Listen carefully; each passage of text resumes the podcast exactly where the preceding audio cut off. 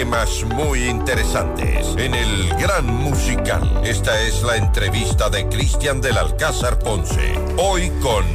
Bien, aquí estamos amigos. Buenos días en este jueves 11 de enero. Vamos a hablar en nuestro espacio de esta mañana acerca de la anemia por deficiencia de hierro, sus síntomas y sus causas. Queremos dar la bienvenida a Joana Rojas, hematóloga de Life and Hope. Gracias por estar con nosotros, Joana. Buenos días, bienvenida. Buenos días, Cristian. Muchísimas gracias por la invitación. Muy contenta de estar aquí para hablar de este tema tan importante. A usted y a todo el equipo de Live and Hope. Eh, bueno, si tienen preguntas a nuestros amigos que nos están escuchando, que nos están viendo también, porque estamos transmitiendo en vivo en FM Mundo Live, eh, el WhatsApp de FM Mundo es el 098-999-9819. 098-999-9819. ¿Qué causa la anemia por deficiencia de hierro, mi estimada Joana? Bueno, aquí es muy importante definir los grupos de edad y en realidad la mayor parte de anemia ferropénica que se da es en dos grupos importantes, que es primero la niñez y segundo eh, las mujeres en edad fértil, porque las mujeres en edad fértil al tener la menstruación, muchas veces nosotros tenemos todos los meses pérdida de sangre y obviamente va una pérdida de hierro. Pero desde que yo volví ya como especialista, me he dado cuenta que las mujeres tenemos un concepto de yo menstruo normal. ¿Y qué es lo normal? Pues es que toda la vida he menstruado así y en realidad nos damos cuenta que preguntando mucho más específicamente hay sangrados muy abundantes. Y al tener sangrados muy abundantes durante el periodo menstrual, ¿qué pasa? Tengo una pérdida excesiva de hierro que no se llega a reponer por la alimentación normal. Entonces viene esta anemia.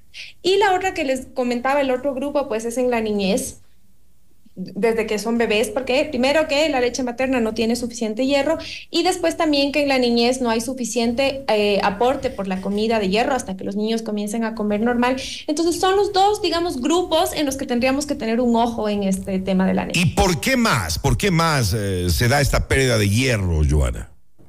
Ok, entonces esto sería, digamos, en condiciones fisiológicas, pero eh, es importante, por ejemplo, en hombres y en mujeres ya que no menstruan, el hecho de tener esta anemia por baja de hierro nos tiene que dar una alarma. Es decir, tengo que ver por dónde estamos perdiendo hierro. Y la causa más frecuente, pues, es el tracto digestivo.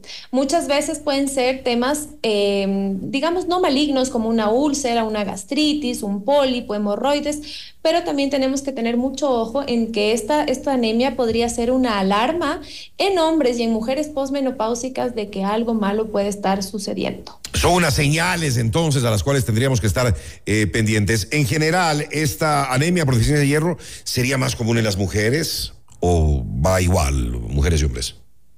Sería mucho más común en mujeres, sobre todo por lo que te comentaba de esta pérdida de hierro abundante en las menstruaciones. Pero los hombres también tendremos que estar atentos.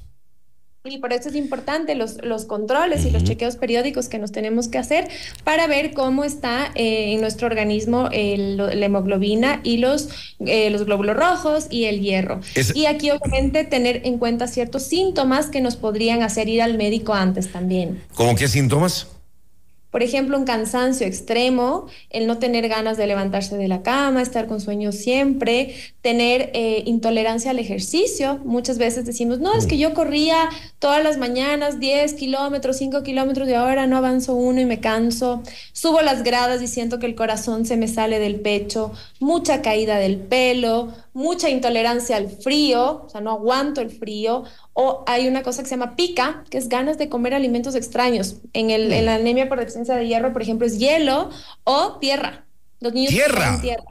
No, no le puedo creer, increíble, ¿no? Increíble. En adultos se ha visto también, tengo pacientes que han venido diciendo, tengo ganas de ir a la maceta del, del jardín y me estoy comiendo la tierra.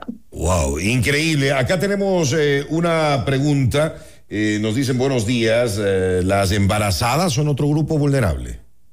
Sí, en efecto, también son, es un grupo vulnerable, pero el hecho de cuando, bueno, la mayor parte de embarazadas que tienen sus chequeos, esto se lo tiene muy en cuenta el ginecólogo, entonces se les da durante el proceso de, embarazo suplementos con, con hierro, pero en efecto es muy importante y ahora cada vez más con protocolos internacionales se recomienda la medición no solo de la hemoglobina, sino del hierro el primero, segundo y tercer trimestre. También se podría eh, presentar una deficiencia de hierro, pero sin llegar a anemia.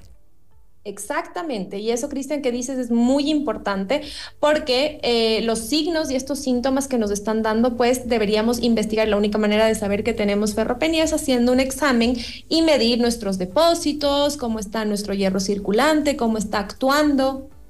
¿Cuáles son los tratamientos para terminar, Joana?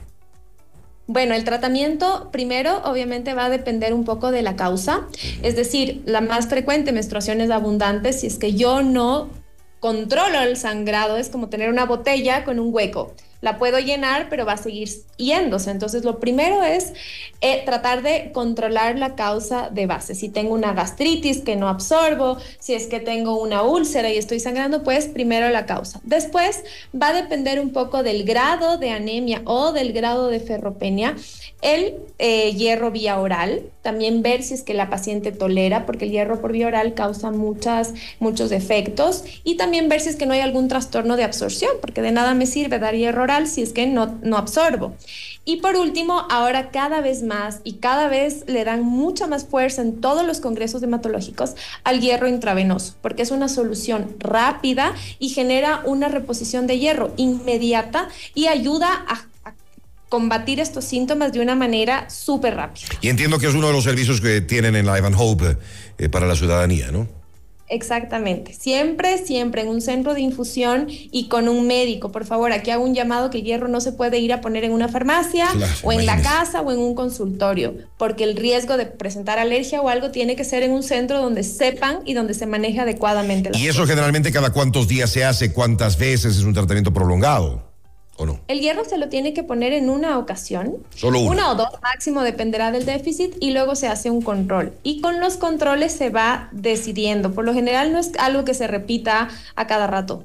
Muy bien, dice, a mi mamá le diagnosticaron que está justo en el eh, punto donde empieza la anemia, tiene 56 años. ¿Qué le recomendaría comer o hacer, Joana? Bueno, si es que estamos con una anemia, lo más importante es definir el nombre y el apellido de la anemia. Entonces es importante acudir donde un hematólogo, donde un internista para ponerle el nombre y el apellido. Si es que fuera una anemia por déficit de hierro a los 56 años, es muy importante valorar el tracto digestivo.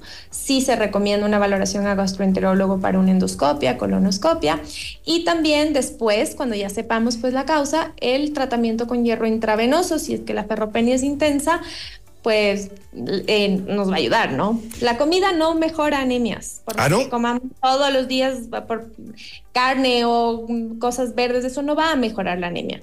Necesitamos mucho tiempo y mucha carga que en la alimentación no tenemos. Joana, y los...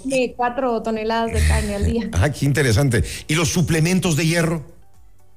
Los suplementos de hierro por vía oral van a depender un poco del tipo y de cómo estamos. Los suplementos, sobre todo para prevenir en embarazo y en niños son muy buenos. Para prevención. Sin suplementos por vía oral, vamos a tener que definirlos bien en qué grado estamos. Porque si ya tenemos una anemia con una ferropenia intensa, vía oral, no vamos a mejorar nunca. Bien, y una pregunta más. Nos dicen si una embarazada tiene ferritina y hemoglobina normal, ¿se debe suplementarla con hierro? Durante el embarazo hay que suplementar con hierro por más que tengamos normal, porque eh, no nos olvidemos que también tenemos que dar hierro al bebé y es un, aporte extra. Y ojo, aquí el hierro es muy importante para el desarrollo, sobre todo del cerebro de los bebés. Muy Entonces, hay que, hay que suplementar. Les eh, voy a dar el Instagram de Live and Hope. Eh, pueden ingresar ahora mismo, es arroba live Life, Live and Hope, guion eh, bajo S, el eh, correo electrónico servicio al cliente, servicio al cliente, arroba liveandhope.es, o el número, el número de contacto, eh, por favor anótenlo, está en pantalla ahora mismo, 095 886 2504, lo repito, 095 886-2504. Joana Rojas, hematóloga de Live and Hope. Hoy con nosotros, le agradezco por acompañarnos aquí en el programa. Que tenga una buena mañana. Muchas gracias, igualmente. Gracias, Joana. Noticias, reportajes y opinión. Cristian del Alcázar